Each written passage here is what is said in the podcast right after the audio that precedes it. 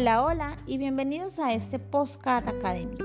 Quien les habla es Jessica Leonela Marfoy Carrero, estudiante de octavo semestre del programa de licenciatura en Pedagogía Infantil de la Fundación Universitaria del Área Andina.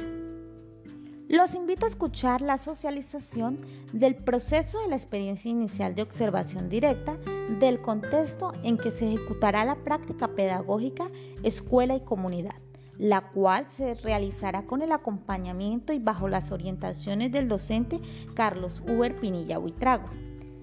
El proceso de observación directa se desarrolló en el barrio 7 de agosto, ubicado en el municipio de Paz de Ariporo, departamento de Casanare.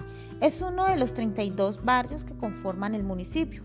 Está habitado por un aproximado de 500 a 700 familias, que se caracteriza por su amabilidad, tesón y carisma. Cuenta con una zona verde, la cual es usada por niños, jóvenes y adultos como espacio para la práctica deportiva y recreacional. Es un barrio multicultural de nivel socioeconómico bajo y medio. Cerca se encuentra una sede educativa que hace alusión al nombre del barrio. Según la información suministrada por el presidente de la Junta de Acción Comunal, señor Leonardo Arturo Luna Rojas, gran parte de los niños y las niñas en nivel primaria asisten a la sede del colegio 7 de agosto mediante la modalidad de alternancia. En mi recorrido por el barrio y presenciando las diferentes necesidades de sus habitantes, la población objeto por la cual me enfoqué fueron mujeres, madres solteras, cabezas de familia, que debido a la situación de violencia que afecta a algunas zonas del departamento vecinos, lo han perdido todo o simplemente no han tenido realmente nada. Este es un grupo determinado de madres cabezas de hogar, quienes tienen dificultades relacionadas con falta de empleo y oportunidades de trabajo.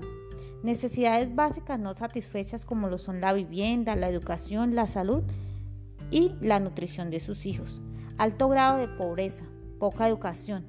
Madres viudas o solteras, cabezas de familia, con alto promedio de hijos e incremento de la población con estas características debido a los desplazamientos forzosos que no cuentan con oportunidades laborales y se les dificulta suplir algunas de las necesidades básicas de sus hijos.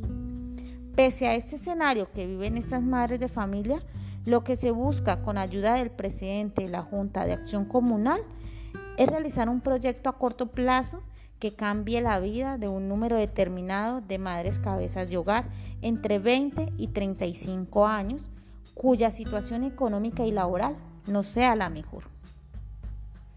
En compañía del presidente de la Junta de Acción Comunal, conocimos a quienes serán partícipes de las estrategias que se desarrollarán en la práctica pedagógica. Conocí el lado talentoso de cada una de estas mujeres, como sus experiencias en el proceso de ser madres solteras y las faltas de oportunidades laborales que les impiden en algunos casos poder suplir las necesidades que se presentan en el hogar. Esta realidad y la falta de oportunidades para las madres solteras hacen necesario el apoyo a la autonomía de la mujer. Por este motivo, el presidente de la Junta de Acción Comunal desea trabajar mancomunadamente con instituciones públicas y privadas para apoyarles en la orientación e inserción laboral como camino para su reinserción social y así al mismo tiempo mejorar sus condiciones de vida y por supuesto la de sus hijos.